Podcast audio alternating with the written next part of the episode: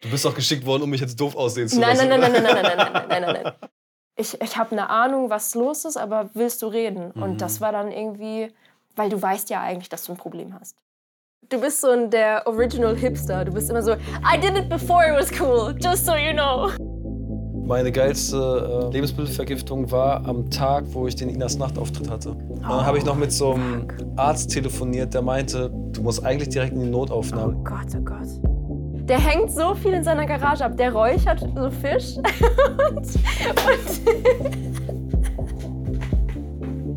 Willkommen beim Sounds of Podcast. Mein Name ist Nisse, ich bin Musiker, Songwriter, Produzent und der Host des YouTube-Formats Sounds of, bei dem ich spannende Menschen empfange, die sowohl etablierte und bekannte als auch Newcomer und Underground-Künstler der deutschen Musiklandschaft sind. In unserem Format, das wir mit dem Klimansland-Team und Funk produzieren, gehen diese Musiker an einen Ort, der für sie eine besondere Bedeutung hat, sammeln dort mit einem Field Recorder Geräusche der Umgebung und kommen dann zu mir ins Studio, um daraus einen Song zu erschaffen. Während der Dreharbeiten rede ich mit den Künstlern über Gott und die Welt, woher sie kommen, wohin sie noch gehen wollen und was bis jetzt dazwischen alles passiert ist. Dieser Podcast nimmt sich die Zeit, die lustigsten und interessantesten Themen der Studio-Sessions nochmal ausführlicher zu erzählen. Ich wünsche viel Spaß mit meinem heutigen Gast, Madeline Juno. Hier ist er wieder, der Moderator, der manchmal so aussieht, als sei ihm eine Packung Piepmenscher in den Haaren explodiert. Zusammen mit einem ganz, ganz tollen Gast, so wie immer eigentlich. Aber auch heute freue ich mich wieder ganz besonders. Mir wurde es empfohlen von zwei meiner besten Freunde. Ey, du musst die einladen, die ist mega. Und dann war ich so, ja, die ist mega. Aber ich würde am liebsten warten, wenn die nächste, oder das neue Album kommt, die nächste Platte da ist.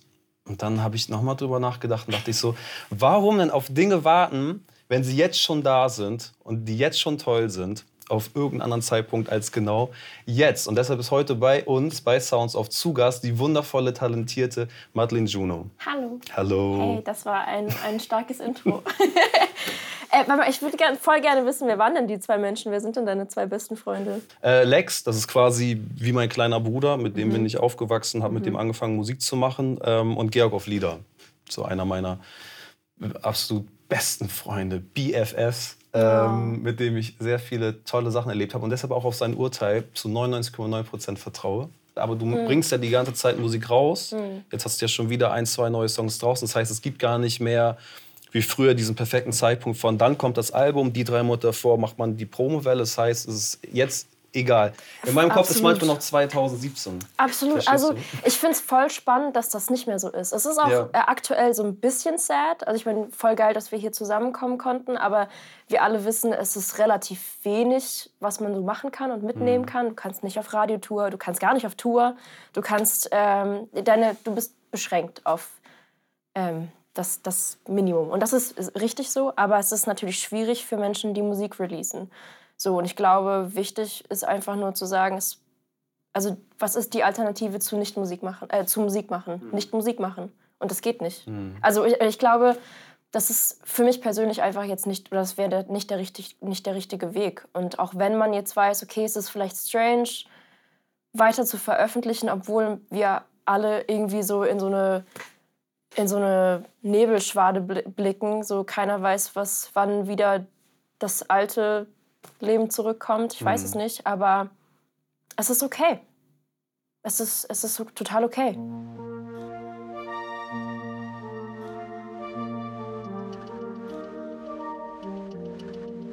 Aber gut, dass du hier bist und dass wir darüber reden, ja. weil, dein, weil deine Folge auch eine besondere Folge ist. Ist das so? Ja, weil du in deiner Wohnung die Sounds gesammelt hast. Alle anderen waren ja draußen unterwegs und da wurden große Drohnenflüge und so ja, gemacht. Ja, voll, voll. Und du hast dir quasi das Thema unserer aktuellen Situation auch so ein bisschen zu Herzen genommen. Ähm, wie ist es in den eigenen vier Wänden, sich damit zu beschäftigen, was einen umgibt und damit genau. halt auch die Sounds gesammelt hast, die halt zu genau diesem Thema passen. Wie kamst du auf die Idee? Also es war so, so ein bisschen eine notgedrungene Situation, weil ich hatte zig, oder ich hatte diverse Ideen. Ich dachte, vielleicht könnten wir im Schwarzwald drehen. Das hat dann einfach nicht geklappt, weil die zwei Orte, an die ich direkt gedacht habe, die mir mega viel bedeuten, äh, teilweise lebensgefährlich sind gerade. Echt, ja? Was war das so? Also da gibt es einen, einen Ort, der heißt äh, Lothar-Pfad. Mhm. Das ist, ähm, weißt du, kannst du dich noch an den Lothar-Sturm erinnern? Ich glaube, das war 2000 oder so.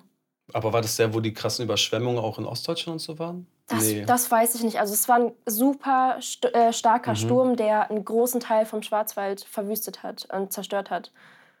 Ähm, es nee. war super krass. Mhm. Und ähm, aus diesen gefallenen äh, Bäumen hat man dann so Pfade gebaut. Mhm. Und die, die führen dann zu so einer Aussichtsplattform. Und da siehst du so weit, du siehst bis nach Frankreich. Und bis, Echt, ja? du siehst die Vogesen und alles. Geil. Und das ist äh, so ein besonderer Ort, aber es ist einfach jetzt gerade so verschneit und vereist. Und da wird kein Winterdienst äh, mhm. geleistet. Das ist äh, lebensgefährlich. Da war ich neulich und es war sogar noch offen. Ich glaube, das wäre nicht cool gewesen. Egal. Dann dachte ich so, was könnte man in Berlin machen? Was, was bedeutet mir denn in Berlin was? So, ich wollte nicht noch mal nach Kreuzberg, weil ich mhm. weiß, ihr habt auch schon in, in Berlin gedreht. Ja. Ähm, Tempelhofer Feld, Alter, das, da gibt's Wind und Gras und Boden. ähm, aber Hunde und äh, Drachen, steigende Menschen ja. nicht zu vergessen. Oder ich habe auch gedacht, vielleicht hätte man es in der ähm, hier, äh, die Belitzer Heilstätten hätte man auschecken können. Ist das, das diese, diese alte Therapie? Genau, das war ein, ein altes äh, Lungenzentrum äh, hier. Ähm, ah, ja, wie, wie, wie heißen diese, diese Lungenerkrankung, die es in den 40ern, 30ern, 40ern gab? Ähm, wie auch immer. Äh, ich bin so gut im Allgemeinwissen eigentlich. Ähm, ist, ich, ich, aber du bringst gerade Sachen, so Lothar-Sturm und die eine Lungenkrankheit aus den 40er Jahren. Du bist doch geschickt worden, um mich jetzt doof aussehen zu lassen. Nein, nein, nein, nein, nein, nein, nein, nein, nein, nein. Auf jeden Fall, ich dachte, auch das wäre super lustig gewesen, weil es super creepy ist. Ich liebe creepy Zeug. Aber auch das, ich dachte, vielleicht ist das zu kurzfristig. Da, da muss man bei einer, bei einer äh, Führung dabei sein. Oder ich dachte, vielleicht kriegen wir keine Drehgenehmigung. Ich habe schon so, okay. vielleicht äh, ist das alles zu weit gedacht. Deswegen dachte ich, wo sind wir alle gerade? Wir sind zu Hause. Und es ist irgendwie vielleicht auch ein cuter Gedanke zu sagen, so hey, womit, womit habe ich mich die letzten elf Monate beschäftigt? So mhm. mit äh, dem ganzen Kram, den ich zu Hause habe. Und was bedeutet mir mein Zuhause? Ähm, wie sehr habe ich noch mal zu Hause schätzen gelernt in der Zeit? Und mhm. ähm, deswegen dachte ich, ist das vielleicht, es ist ein bisschen low-key, muss ich ehrlich sagen. Ich hatte voll Angst, weil ich dachte, oh, vielleicht ist das so eine, so eine, vielleicht ist das zu simpel zu Hause. Ich fand es eigentlich mega schön. Wir hatten voll den schönen äh, äh, Sound-Sammeltag und mal gucken, was passiert. I don't know how to behave around you, around you with all the people, around you with the people. Uh, do I sit close and touch your hand, your hand under the table, your hand under the table? Uh. Musik, also dieses ganze Unterhaltungsding, ist ja nicht nur Spaß, also jetzt mal abgesehen von irgendwelchen Gaga-Shows auf RTL 2 mhm. oder Kabel 1 oder so vielleicht, aber tendenziell ähm, ist es so wichtig für die Leute, glaube ich, um auch so ein bisschen diese Ablenkung zu haben, um Halt zu haben, um Hoffnung zu schöpfen, um sich vielleicht auch einem Gefühl stärker hingeben zu können, dass wenn sie weinen wollen, dann dürfen sie es halt auch durch die Musik machen. Also wir sind, ohne uns jetzt selber irgendwie, ne, klar, Ärzte und alles geht vor, aber wir sind, glaube ich, als Künstler ein unfassbar wichtiger Teil, durch eine Zeit wie diese zu kommen. So wie schon, ähm, also ne, das Thema hatten wir auch schon einmal, aber wenn auf der Titanic so mit als letztes die Band spielt ähm, oder während Berlin besetzt ist, irgendwo in irgendwelchen Bunkern nochmal die letzte, also so Musik aufgelegt wird, damit die Leute halt irgendwie noch so ein bisschen an irgendwas glauben können oder Absolut. irgendwie ihre Gedanken wegbekommen von irgendwie Bombeneinschlägen oder so. Es ist so es ist so kraftvoll. Also Kunst generell, Musik sowieso, aber ähm, es ist genau wie du sagst. Ich sehe es, also systemrelevant ist so ein harsches Wort gegenüber der Kunst. Egal wer, also ob es Kleinkunst ist, äh, Theater, Schauspiel, Film, Musik, es ist, es ist ähm, ja, es ist super harsh. Und ich meine, was auch mega spannend ist, ist, dass äh, in unserer Branche, also jetzt zum Beispiel auch natürlich inkludierend die Live-Branche, allein das, das mhm. sind fast zwei Millionen Menschen. Das sind irgendwie knapp, ich glaube 1,8 oder ich glaube zwei Millionen Menschen knapp, die in unserer Branche beschäftigt sind. Stell dir mal vor, man würde jetzt im Lockdown oder das, das, ganze letzte Jahr, wir sind alle so viel zu Hause wie noch nie. Wir, wir gucken alle Netflix, wir gucken alle, wir haben alle Spotify und YouTube und was weiß ich für Anbieter, iTunes, alle haben alles, haben immer alles da. Wir können immer von überall Musik hören und Filme gucken, Serien gucken, alles konsumieren und überleg mal, das wäre nicht mehr da. Mhm. Und das, das ist ja die große Gefahr. Es ist, ich glaube, es gibt wahnsinnig viele Künstler, die du und ich beide kennen, die sich sicherlich nicht noch zwei Jahre lang so am mhm. Leben halten können. Ja, also es ist mega harsh und gemein, sowas zu sagen, aber es, es gibt einfach Newcomer, die werden jetzt gerade vielleicht Dinge nicht überleben, weil die noch nicht mal Live-Erfahrung, die haben sich ihr Publikum noch nicht mal erspielen können. Mhm. Das ist super, super schwierig. Ja. Und daher, also nochmal, wie schön, dass es Formate wie diese gibt, in der man auch über Musik sprechen kann. Also das, ich habe immer das Gefühl, es wird immer weniger, mhm. dass Künstler ja. die Chance haben, über ihre Musik zu sprechen. Ja, ja, das verschwindet auf jeden Fall. Erst durch das Musikfernsehen, dann sowieso weniger Redezeit im Radio. Ich meine, Podcast ist so, es gibt immer wieder Bewegungen, die das dann, dann andere Wege finden, damit man das irgendwie am Leben hält. Aber wenn es immer ein Weg so am Limit sein muss, immer so ein, ja, wir haben jetzt gerade so es geschafft, dass wieder ein bisschen was geht. Und auch das sind die Zahlen, wie viel Geld auch da steuermäßig diese ganze Industrie halt dann ähm, der Regierung oder generell dem Land halt irgendwie Gutes tut. Mhm. Wenn man das auch reinwirft, ist es halt auch nicht wenig, ist halt auch eine unfassbar riesige Summe. Ähm, natürlich ist aber deutsche, deutsche Musik nicht so konkurrenzfähig wie deutsche Autos. Das heißt, wenn man über diese Weltwirtschaft und sowas redet. Sicherlich, klar. Deshalb verstehe ich auch, dass es bestimmt nicht ein einfaches Thema ist, was ich jetzt irgendwie viel geiler lösen würde. Ja. Aber ich würde auf jeden Fall auch mal so an die Gesundheit der Menschen in zwei, drei Jahren denken, die heute beeinflusst wird. Also wem du heute etwas wegnimmst oder beschränkst, der hat vielleicht heute kein Problem, weil er irgendwie statt äh, einem äh, Live- oder Studio-Gitarrist dann irgendwie mal doch keine Ahnung, äh, im Supermarkt dann Kisten einräumt. Das kriegt ja. er bestimmt ein Jahr hin, ohne komplett äh, am Boden zerstört zu sein. Aber vielleicht ist das genau die einzige Zeit, in der er die Chance hatte, seine Ideen, Kreativität umzusetzen. Ja. Oder auch zum Punkt hier, was, was macht die Regierung für unsere Branche gerade? Wie gehen die mit der Situation um, uns gegenüber oder mhm. Menschen unserer Branche gegenüber? Ich glaube, wie du auch gerade gesagt hast, so die, die haben super gute Ansätze gehabt und ich sicherlich ähm, viel dafür getan, das zu verstehen. Mhm. Ich glaube aber, dass es da trotzdem ein, ein großes Maß an, an Unverständnis führt, wie unsere Branche funktioniert. Weil ich meine, es, es brauchte dann am Ende, vor ein paar Monaten, als dann die no Novemberhilfen beschlossen wurden, brauchte es einen Helge Schneider, der dem Finanzminister sagt so, hey, by the way, ich habe letzten November nichts verdient. Mhm. Ja, ja, weil, weil man ja erst gesagt hat, so, hey, du, kriegst 75, du kannst 75 Prozent deines, deiner Einkommen aus dem November bekommen. Voll. Und dann braucht es eine, einen Menschen wie Helge Schneider, der sagt so ganz kurz, ich glaube, ihr versteht einen wichtigen Aspekt des Selbstständigseins in dieser Branche nicht. Es gibt Monate, da verdienst du kein Geld. Aber du bist halt auch normal. nur im Studio und gibst auch nur genau. Geld aus oder so. Genau.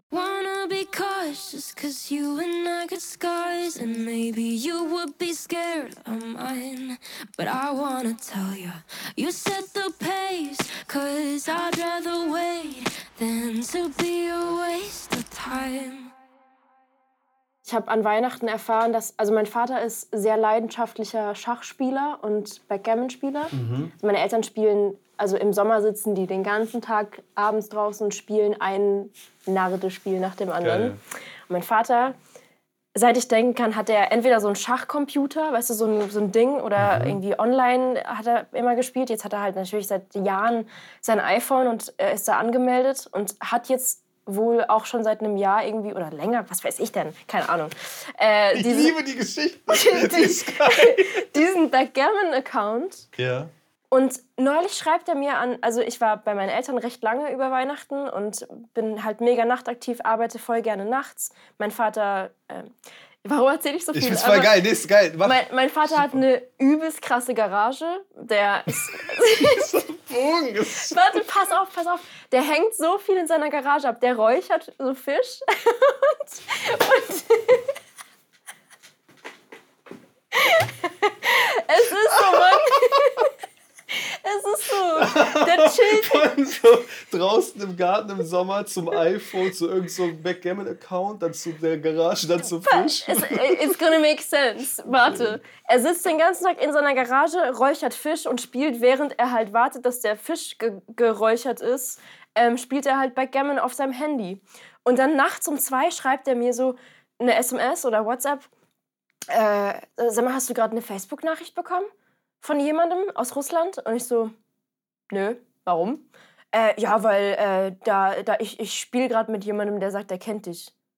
Ich so, hä, warum? Wie, wie kommt ihr denn auf mich?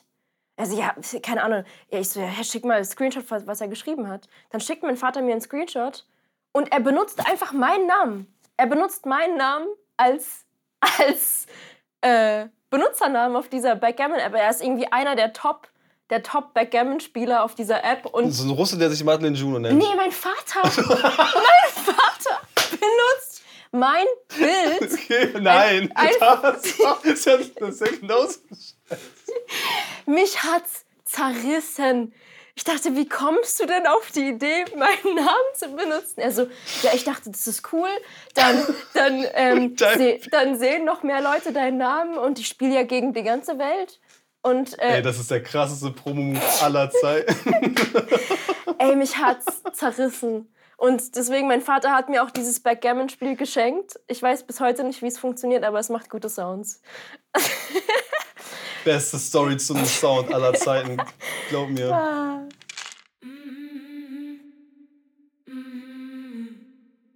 Bist du ein harmoniebedürftiger Mensch? Ja, aber ich bin nicht gut darin. Weil ich bin oh. halt auch, also wenn man an Sternzeichen glauben mag, ich bin halt Löwe und. Bist du? Wann ja, hast du Geburtstag? 4.8. Oh, ich habe am 11. Geburtstag. Echt? Ja.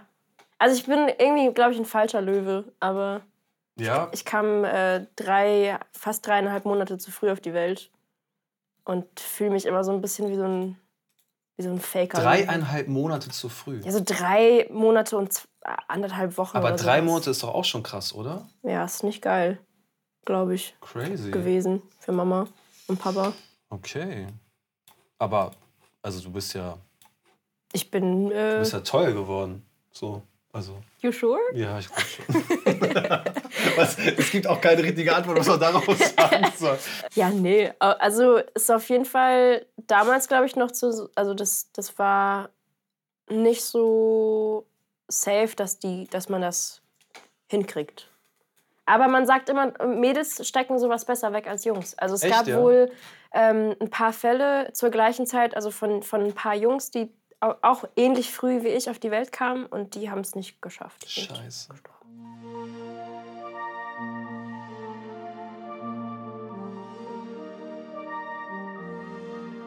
Wie sprichst du den Namen aus? Äh, Spreche ich richtig aus, wenn ich sage Madeleine Juno? Also es ist Madeline. Madeline. Aber genau, und Juno. Wie der Film Juno. Genau. Und sag mal, wie, äh, wie du auf den Namen gekommen bist.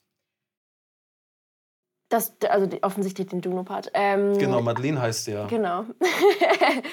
ähm, also ich, ich liebe, es, es gibt einen Film, der heißt Juno. Ich weiß den nicht, ob du den kennst. Ja, klar, da hat sich Film. ja die, der Schauspielerin, Schauspieler, es war eine Frau. Elliot Page ist jetzt, nee. Ellen Page ist jetzt Elliot Genau, Page. Ellen Page ist Elliot Page, genau. genau. Ich habe den auch geliebt. Ja, ohne zu sehr zu spoilern, auf jeden Fall sehr, eine sehr schöne wie sagt man, gesellschaftsdramatische Komödie eigentlich ist. Ne? Super, also es ist, ist, ganz unaufgeregt und ich, ich liebe die, also für mich war dieser Film vor allem in der Zeit, in, dem ich, äh, in der ich meinen Namen irgendwie finden musste. Mhm. es war dann irgendwann klar so, hey, wir werden, wir arbeiten auf ein Album hin. Ich bin ja sehr früh zur Musik gekommen mhm.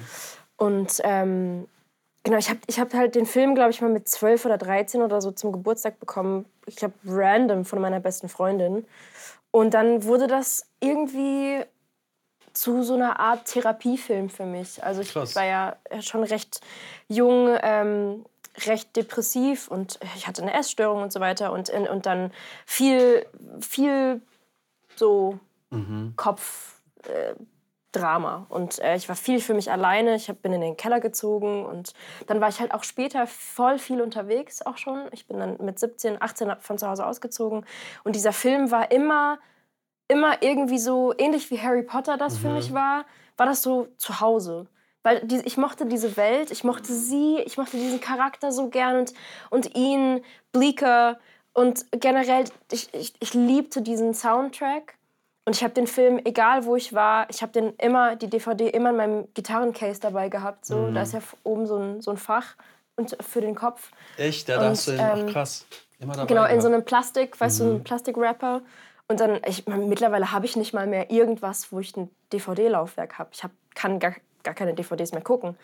Aber egal wie, ich fand, ich fand das irgendwie, für mich war das so ein wichtiger Film. Ich fand den Namen toll und dachte, ich ob es jetzt Juno oder Juno ist, es war mir komplett egal. Mhm. Ähm, ich sag einfach nur Juno, weil ich an den Film denke mhm. und weil die, dieser Film so einen großen Stellenwert hatte. Und so kam das. Ich meine, ich muss auch sagen, ich war zu dem Zeitpunkt damals so, also als Teenager, super obsessiv Amerika gegenüber. Mhm. Ich habe irgendwann mal erfahren, also meine Eltern sind ja Deutsche aus Russland oder Russlanddeutsche. Ja, okay. Und ich habe irgendwann mal erfahren, dass wir mega viel Familie in, in so Mid Midwest-Staaten in Amerika haben und halt voll viel in Kanada. Ähm, und das ist ein, ich glaube, der, der Cousin von meinem Opa, der ist mal ausgewandert und okay. ähm, wie auch immer. Und dann habe ich das erfahren und ich war dann so, so sauer auf meine Eltern, dass wir in Deutschland sind und nicht, also total. Das ist Bester Ort, also sicherste natürlich, Welt überhaupt. So, natürlich, oder? heute würde ich das ganz anders sehen, aber früher war ich so. Wie jetzt die Kacke da am Dampfen ist, ey. Das ist nicht mehr witzig, Mann. Ich, ich wollte einfach irgendwie damals so krass in Amerika leben und ähm, wollte auch immer ein Auslandsjahr machen und der Film war so eine, so eine Welt, die ich einfach irgendwie toll fand. Heute das, ja. ist ein bisschen anders, aber.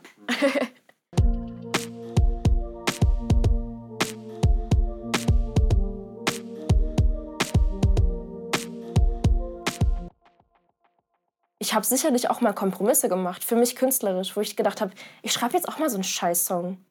Voll, ey. Und ich, und ich hasse mich ein bisschen selber dafür, aber kann man ja einfach mal probieren. Und, und es gibt immer Gründe, warum es nicht geht. Es ist immer, ah, wir haben gerade schon eine Frau im Radio, ist gerade ganz schlecht. Sorry.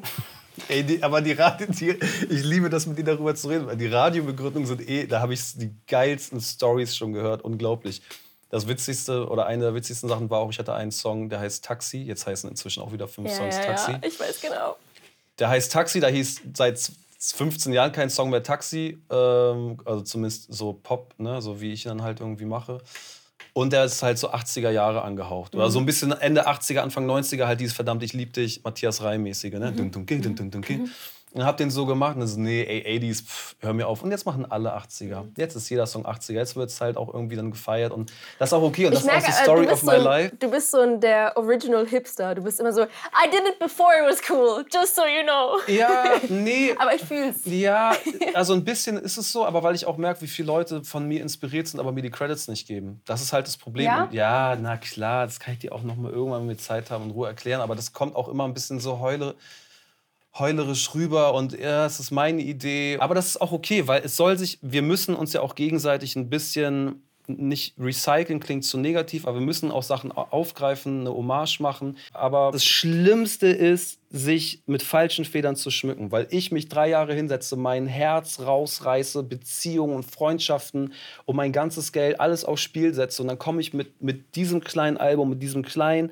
aus Herz, Blut und Tränen und zerbrochenen Dingen und sage, das ist es. Und dann kommt irgendwer und nimmt es auseinander oder nimmt es und, und stiehlt sich Sachen raus oder sagt mir, warum es nicht im Radio laufen soll. Und zwei Monate später laufen genau die Art von Sounds. Und dann ist man natürlich da und ist so, ich könnte es auch unkommentiert lassen, aber dann bin ich eher so auf Robin Hood und sag so, nö. Ja, ey, klar, karmamäßig oder auch für die eigene Gesundheit wäre es natürlich irgendwie geiler zu sagen, ja, egal, im halben Jahr ist es auch kein Thema mehr. Mhm. Aber bei manchen Leuten gehe ich halt gerne rein und habe halt dann eine Kritik und will die auch dann irgendwie nicht unkommentiert lassen. Mhm. Ich fand es auch mega spannend, als äh, hier äh, Clouseau mit dir die Folge gemacht mhm. hat und du so meintest, ich habe deine Musik nie gemocht, Mann. Und er so, fair. Aber jetzt mag ich sie, weil ich jetzt das Gefühl habe, dass er jetzt eben neue Dinge probiert, wo, wo irgendwie was Neues passiert. Weil den Clouseau mit dieser Gitarre, den, den gibt es ja quasi seit so langer Zeit schon. Deshalb fand ich ja, für mich war ja deshalb auch immer Grönemeyer oder halt dieses Michael Jackson geil, weil Grönemeyer sucht sich halt diesen Alex Silver und macht halt mit Drum and Bass Sachen, weißt du? Der hat dann halt andere Rhythmen, der macht dann irgendwie eine neue Art von Musik, das finde ich halt irgendwie geil. Klar soll Clouseau sein Leben lang Clouseau bleiben, wenn er Bock hat, den Sound zu machen. Aber deshalb war ich so, ab jetzt habe ich irgendwie Respekt und ab jetzt finde ich es geil. Weil jetzt machst du irgendwie, bist du irgendwie mutig und die meisten sind einfach nicht mutig. Und deshalb finde ich es halt wichtig. Du sitzt auch hier, weil ich das Gefühl habe, dass du halt mutig bist mit den Themen, die du ansprichst, mit der Art, wie die Songs sind. Und ob ich jetzt einen Song mehr oder weniger mag. Und bei mir mögen auch tausende Leute halt die Songs nicht, die ich mache. Es ist ja auch wahnsinnig subjektiv, immer.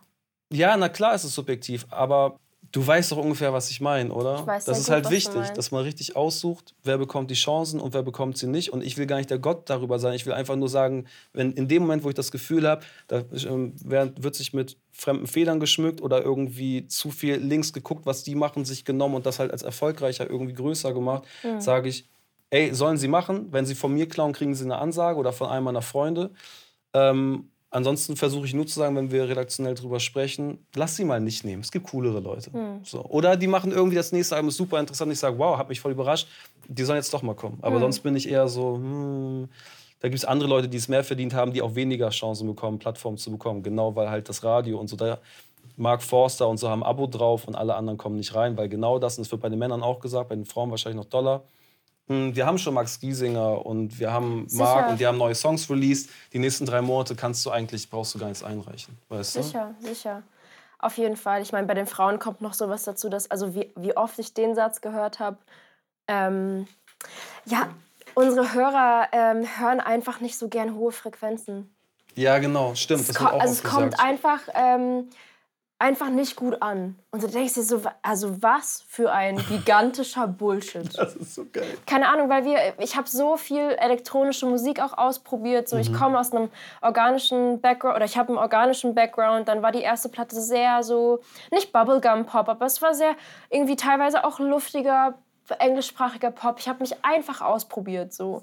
Und dann Waldbrand war sehr heavy. Das war zu einer mhm. Zeit, da gab es so eine Art elektronischen Pop. Würde ich jetzt einfach mal richtig fies behaupten, gab es da noch mhm. nicht.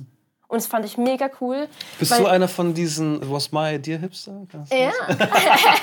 ja, nee, aber Da haben sie zwei gefunden.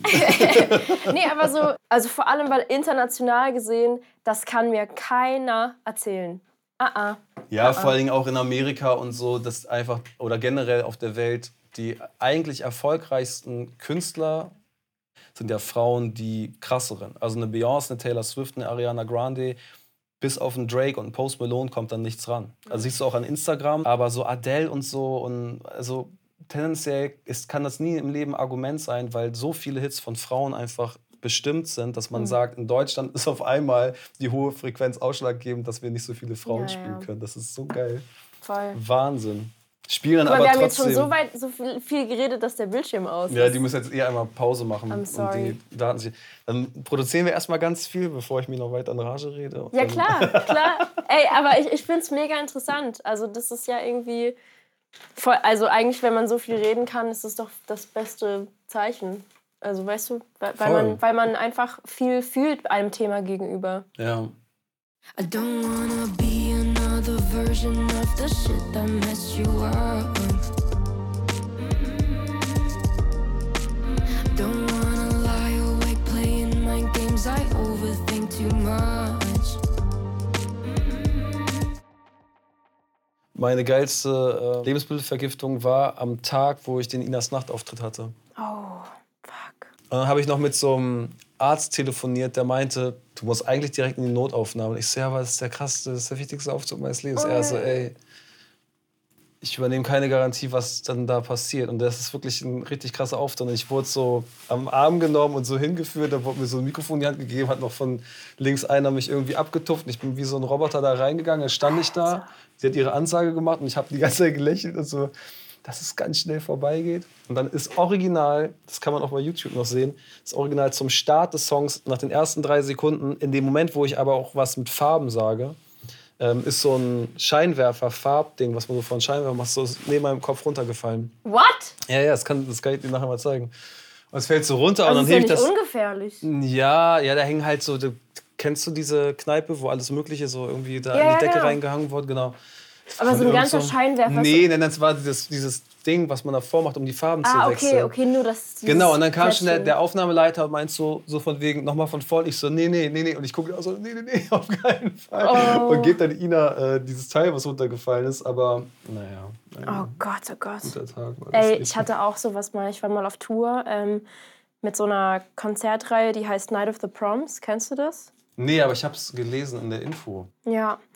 Ähm, es war krass. Also es ist natürlich super altbacken, aber mhm. super. Ähm, also ich, für mich war es voll krass. Ich war 19 mhm. und äh, habe da irgendwie meine Songs mit einer Big Band und einem Orchester gespielt.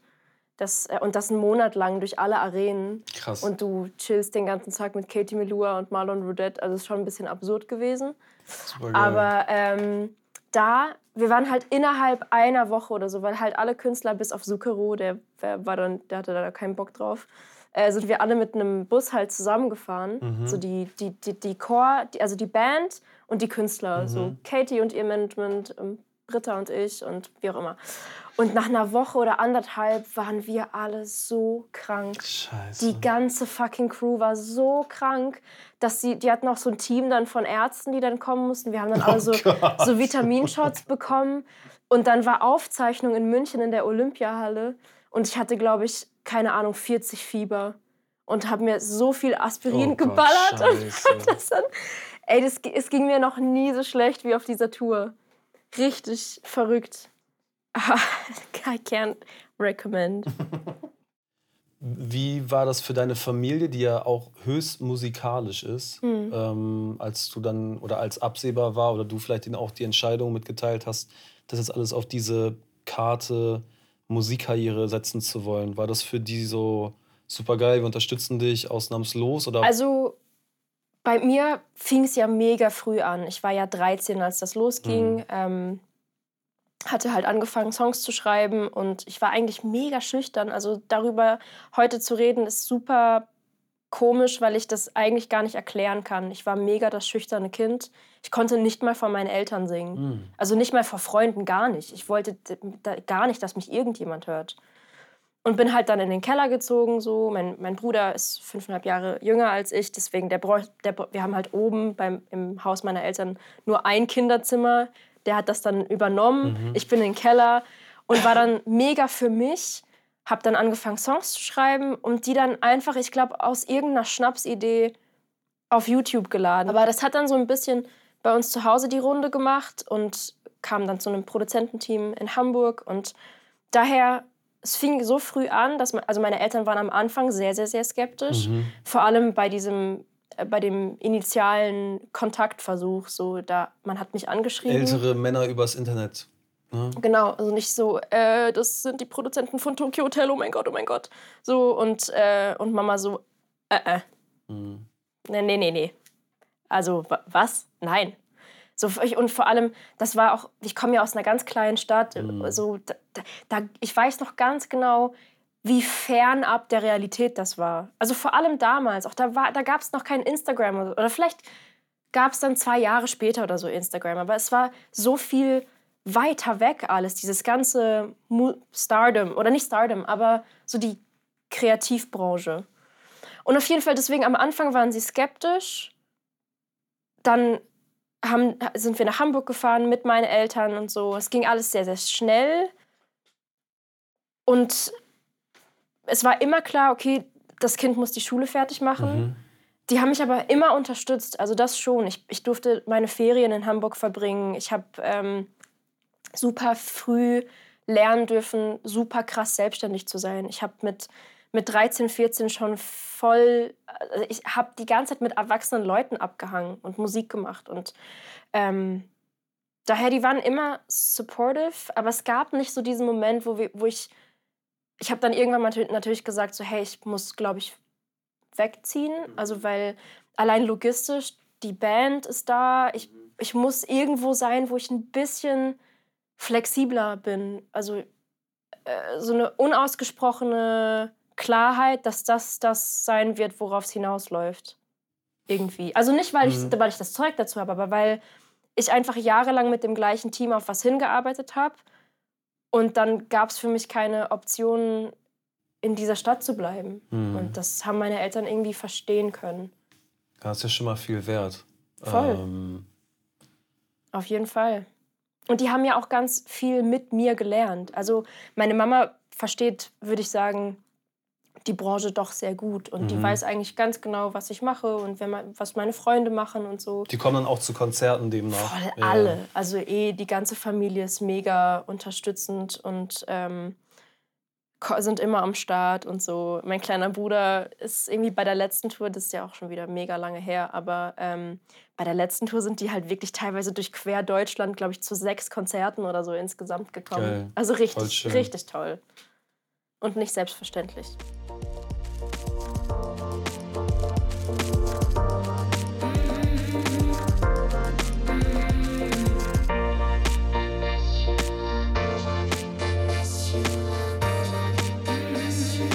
Bad luck that messed you up.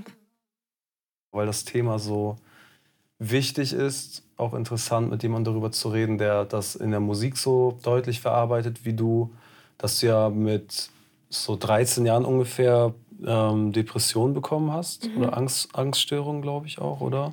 Es ist alles sehr mhm. verwoben miteinander. Erinnerst du dich an diesen ersten Moment, also wo das erste Mal das über dich kam? Mm.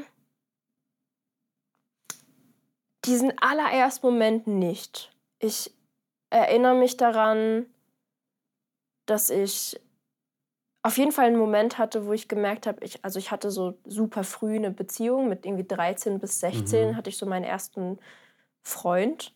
Und ich habe dann irgendwann mal gemerkt, dass es, glaube ich, für mich nicht reicht, mhm. weil ich mit dem nicht ehrlich sein kann. Und mhm. da habe ich dann gemerkt, so, hä, warum ist denn das? Weil, weil der ist eigentlich sehr, eine super frohe Natur, super, super guter Dinge immer und ich bin auf einmal so, ich bin so schwer. Mhm. Also ich mhm. fühle mich so schwer und ich, und ich merke, dass ich das immer entweder zurückhalte oder dass es irgendwie clasht. Mhm. Und ich mhm. glaube, das war so der Moment, wo ich gemerkt habe, ah, irgendwas ist einfach anders zwischen uns und vielleicht anders zwischen mir und auch meinen Freunden.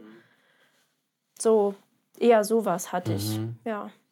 Und das war ja ungefähr aber auch dann die Zeit, wo du dann angefangen hast, mehr und mehr Musik zu machen. Mhm. Hast du das Gefühl, das kam dadurch bedingt oder war das unabhängig und du hättest auch, also, weißt hat es das verstärkt, zu sagen, man flüchtet sich da rein und man nimmt das? Voll, voll. Also, das war genau der Zeitpunkt, da bin ich in den Keller gezogen, so dieses, ja, ja. weißt du, ich meine, junge Menschen fühlen ja sehr extrem mhm. einfach und dann so dieses, man braucht ja auch wahnsinnig viel Freiraum, Mama und Papa sollen mich bloß nicht mhm. nerven, bloß keine Fragen stellen. Ja, du ziehst dich dann, oder ich zog mich dann in den Keller zurück, hab's mega gefeiert, mhm. so diesen ganzen Raum und ich war die Nächte lang wach, wirklich. Ich war immer wach und habe so genossen, so mein, mein eigenes Reich zu haben.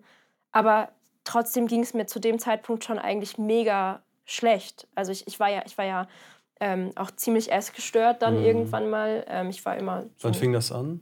Auch im gleichen Zeitraum. Ach echt, ja? Also ich ah, glaube, okay. das fing an, also ohne das jetzt unbedingt miteinander zu verbinden, aber es fing an, als das mit der Musik anfing. Okay. Ähm, so, ich weiß nicht. Und ja, es, es, ging auf jeden Fall Hand in Hand miteinander. Mhm. Ich glaube, es ist voll gut, dass ich die Musik hatte, da schon.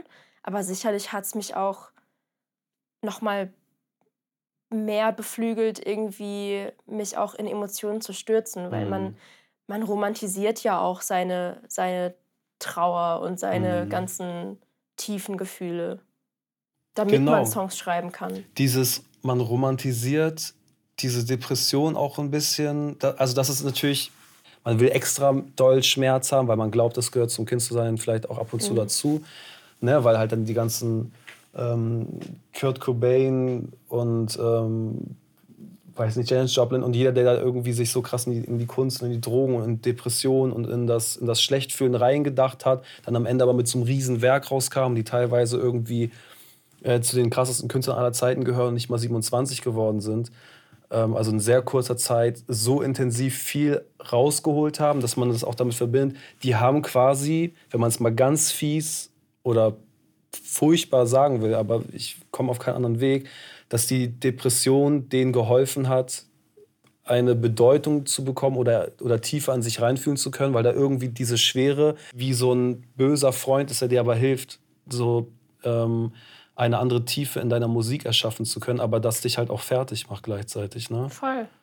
Wenn du dich entscheiden könntest, ein einfaches, normales Leben, du bist, welchen Beruf auch immer du machen möchtest, Tierärztin oder was auch immer, könntest aber keine Musik mehr machen. Oder das, was du jetzt quasi schon immer gemacht hast und was du jetzt machst, halt mit den Gefühlen, die du damals hattest und bestimmt auch heute noch ab und an hast, würdest du es tauschen? Würdest du das Künstlersein aufgeben? Ich schenke dir die Leichtigkeit, aber nehme dir vielleicht die Leidenschaft. Hm. Das ist auch ein Thema, äh, über das ich in Therapie schon ein paar Mal gesprochen habe. Also der, warum ich das so schwer beantworten kann, ist, glaube ich, weil ich äh, auf eine nicht so gute Art und Weise mich selber ganz schlecht von meiner Künstlerpersönlichkeit trennen kann. Mhm. Das, also, es ist super schwierig für mich. Also nicht, dass ich ein aktives Problem damit habe, also dass es mich chronisch belastet oder sowas, aber es ist, es ist, es ist gar nicht so trennbar. Mhm. Deswegen, ich kann gar nicht sagen, ich würde mir für Madeline wünschen, ähm, ich, oder, oder ich, Madeline würde gerne nicht Musik machen, weil ähm, weil ich, ich, ich weiß auch, dass ich zig Interessen habe, die ich hätte super gerne eigentlich. Ich will unbedingt sagen, dass ich was mit Psychologie gemacht hätte. Ich war auf einem ähm, also Psychologie-Schwerpunkt-Gymnasium so, ähm, sozialpädagogischem Gymnasium, aber ich habe es halt nicht gemacht. Mhm. Und ich, ich habe und ich, ich hatte auch diese Jugend nicht, dass ich so irgend, irgendeine Art Plan B hatte. Ich habe mhm. hab immer nur Musik gemacht, schon als Jugendliche. Es gab nichts, was ich anders. Also ich kann, ich, ich stelle mir das immer vor, ähm, dass ich, dass ich, also ich wünsche mir das voll oft, das mal erfahren mhm. oder hätte, also dass, dass, dass ich das hätte erfahren können. Einfach um mal beides gemacht zu haben, mhm, aber ich okay. habe es nicht. Aber also es ist so eine Frage nach einem Gefühl, das du gar nicht dir vorstellen kannst und deshalb das auch gar nicht richtig ist. Ich kann es mir kaum vorstellen. Also mhm. Also was ich sagen kann, ist, dass ich jetzt schon merke, ähm, dass ich, ich bin nicht mehr in einer Position, wo ich immer noch so wahnsinnig das Gefühl habe, ich muss allen was beweisen oder mhm. vielleicht vor allem mir selber. Ich merke das auch irgendwie, um den Satz von vorher nochmal zu sagen, je älter ich werde, desto mehr merke ich, dass ich viel entspannter bin. Mhm. Und ich bin einfach ich bin mega dankbar für alles, was ich erreicht habe. So, und ich habe auch noch weiter Sachen zu erreichen, keine Frage. Aber ich, ich besinne mich immer mehr so auf so ein bisschen, also ob das jetzt pathetisch klingt, weiß ich nicht, aber so, so auf ein bisschen größere Dinge, als mhm. mich so beweisen zu müssen. Ich muss jetzt nicht mehr äh, ich, ich muss jetzt, ich, es gibt so viele Leute, von denen ich mir wünschen würde, dass sie sagen, boah, die ist so krass. Aber das ist so ein bisschen die Vergangenheit. Mhm. Deswegen, ich bewege mich eher in eine Welt, wo ich merke, es ist mir egaler und, ich, und vielleicht werden Dinge, auch je älter ich werde, hoffentlich weniger schwer. Mhm. Ähm, aber so ganz äh, mir vorzustellen, so eine Welt, zu, äh, also ein Leben zu leben ohne Musik und irgendwie diese Schwere loszulösen von mir, das ist zu doll in mir drin. Mhm. Ähm, und irgendwie, irgendwie habe ich ja viel davon ich habe ja meinen Job davon. Mhm. So viele, die meisten meiner Themen, Themen sind ja das, was sie sind, weil ich ja bin, wie ich bin. Ja. So, aber äh, hey, es ist alles irgendwie auch okay, so wie es ist. I don't know.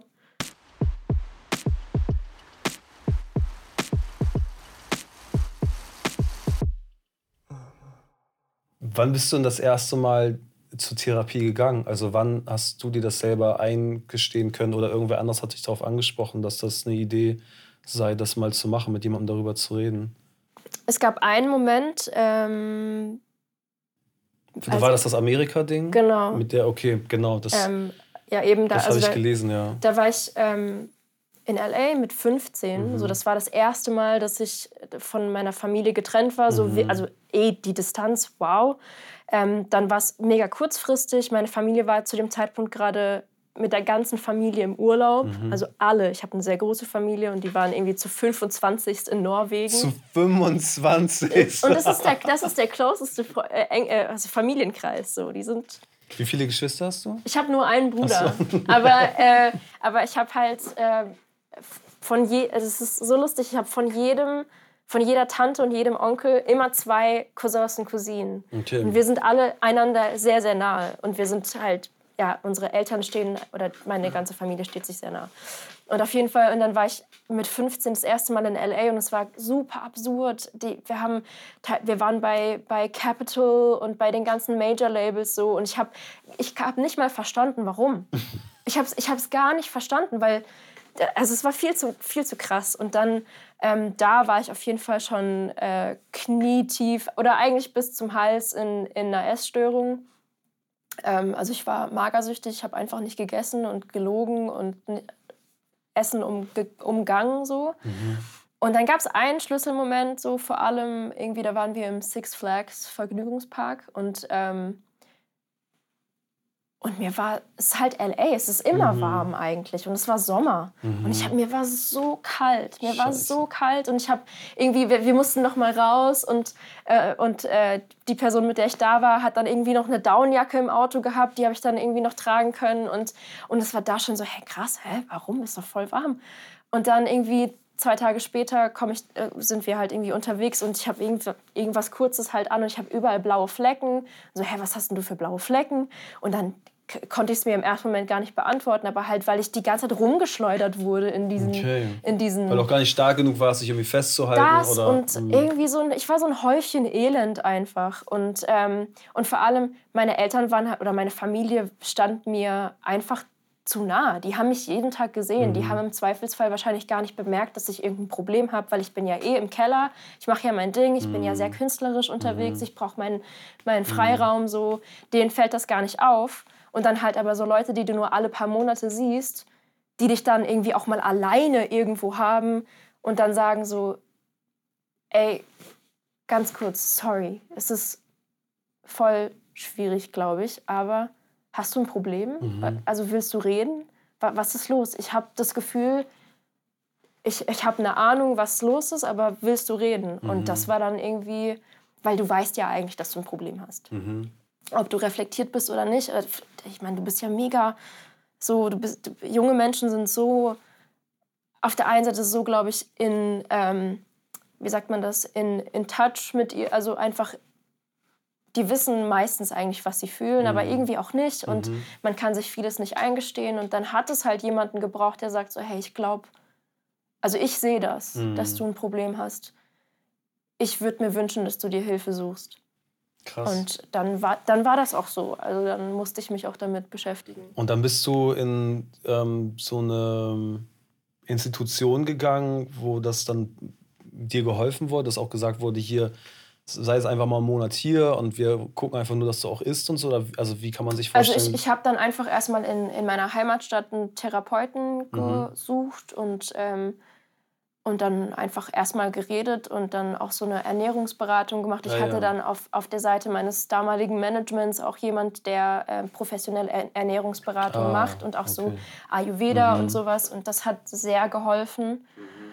Ähm, und aber auch vor allem, ich habe halt irgendwann auch gemerkt, dass es, also weil ich wusste ja, dass ich ein Problem habe mhm. und ich wusste, es haben auch alle gesagt, so ganz ehrlich, du kannst du kannst bestimmte Dinge nicht durchhalten, wenn du körperlich schwach bist. Mhm. So nicht, weil wir jetzt monatelang auf Tour sind, aber trotzdem. Es ist trotzdem hart und es ist trotzdem schwer. Du bist viel unterwegs, du, du bist immer unter Stress und deswegen sei doch, sei doch nicht noch körperlich selber mhm. irgendwie schlecht zu dir. Ja, mach dir selber nicht noch ein Problem mehr, wenn von außen schon so viel Druck kommt. Ne? Eben. Und aber hast du das Gefühl gehabt, dass das dieses Einreden, dass du gesagt hast, das ist voll gesund, weil ich ähm, ich bin sportlich oder ich, bin, ich sehe athletisch aus oder ähm, ich esse äh, nur gesund, der Körper bekommt eh zu viele komische, ne, irgendwie welche Fette und Zucker und so. Also hast du irgendwie das auch so schön geredet von wegen, das, was ich esse, ist dann irgendwie auch okay.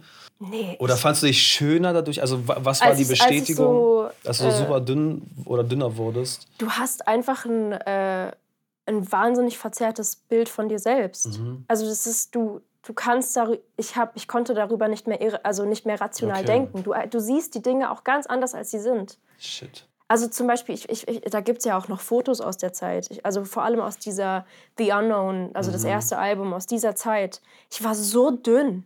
Ich, ich habe das, doch, hab das doch nicht gesehen. Also ich, ich wusste ja ganz genau, was ich mache, aber ich dachte immer, ich habe es ja unter Kontrolle eigentlich. Also so schlimm ist es ja wohl nicht.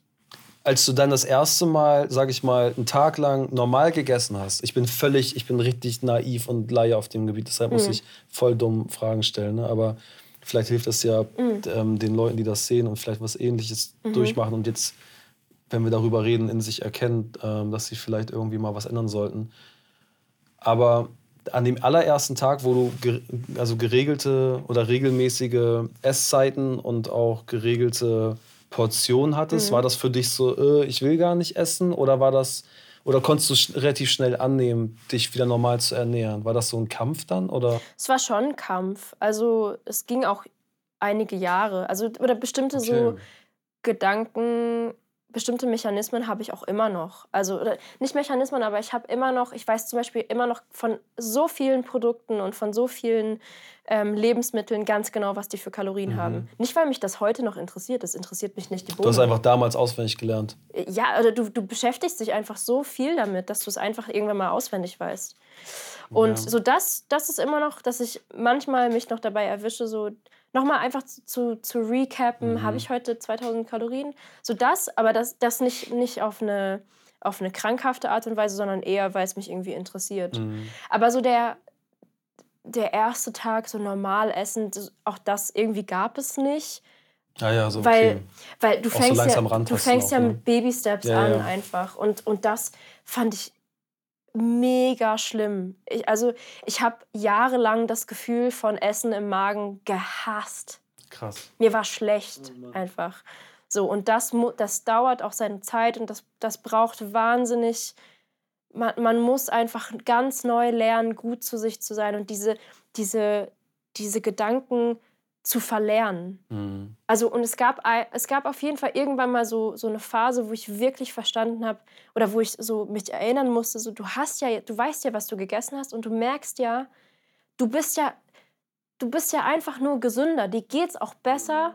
Du, ich habe ja dann irgendwann mal auch dann Normalgewicht gehabt so und seitdem, ich habe seit Jahren das gleiche Gewicht. Ich bin manchmal ein bisschen mehr, manchmal es schwankt immer zwischen irgendwie 52, 55, manchmal 56 mhm. Kilo so. Aber es ist, ich habe auch nicht mal zu Hause eine Waage. Das war ganz, ganz wichtig. Ja, ja, okay. Weil sonst fängst du wieder an zu analysieren, ne? Ja, und es ist auch, es ist so egal. Mhm. Es ist doch so egal. Essen ist, also heute, das ist mein größtes Hobby. Ich gebe auch mein ganzes Geld nur für Essen aus. Also no joke. Geil. Also ich glaube, wenn man, wenn man irgendwie alles durchgucken würde, ich gebe nur Geld für Essen aus.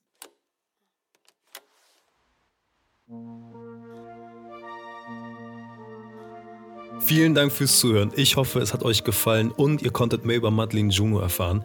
Für mich war das ein ganz tolles, schönes und hoffnungsvolles Schlusswort, das zeigt, wie offen und ehrlich sie über ihre Erfahrungen und Ängste sprechen kann und hoffe, dass jeder, dem es nicht gut gehen sollte, sich jemandem anvertraut und das, wie Madeline es auch schon gesagt hat, nicht als Schwäche, sondern als Stärke wahrnimmt. Die Musik, die hier im Hintergrund lief, also bis auf das Intro, das ist ausnahmsweise von mir. Alles andere ist das, was bei uns im Studio beim Dreh für Sounds Off aus ihren gesammelten Sounds entstanden ist. Die ganze Folge und den Song könnt ihr natürlich jetzt direkt auf YouTube anschauen. Liked, folgt, abonniert, aktiviert alle Glocken überall. Auf allen Kanälen, wo ihr auf dem Laufenden bleiben wollt. Und schaltet auch nächstes Mal wieder ein beim Sounds Off Podcast.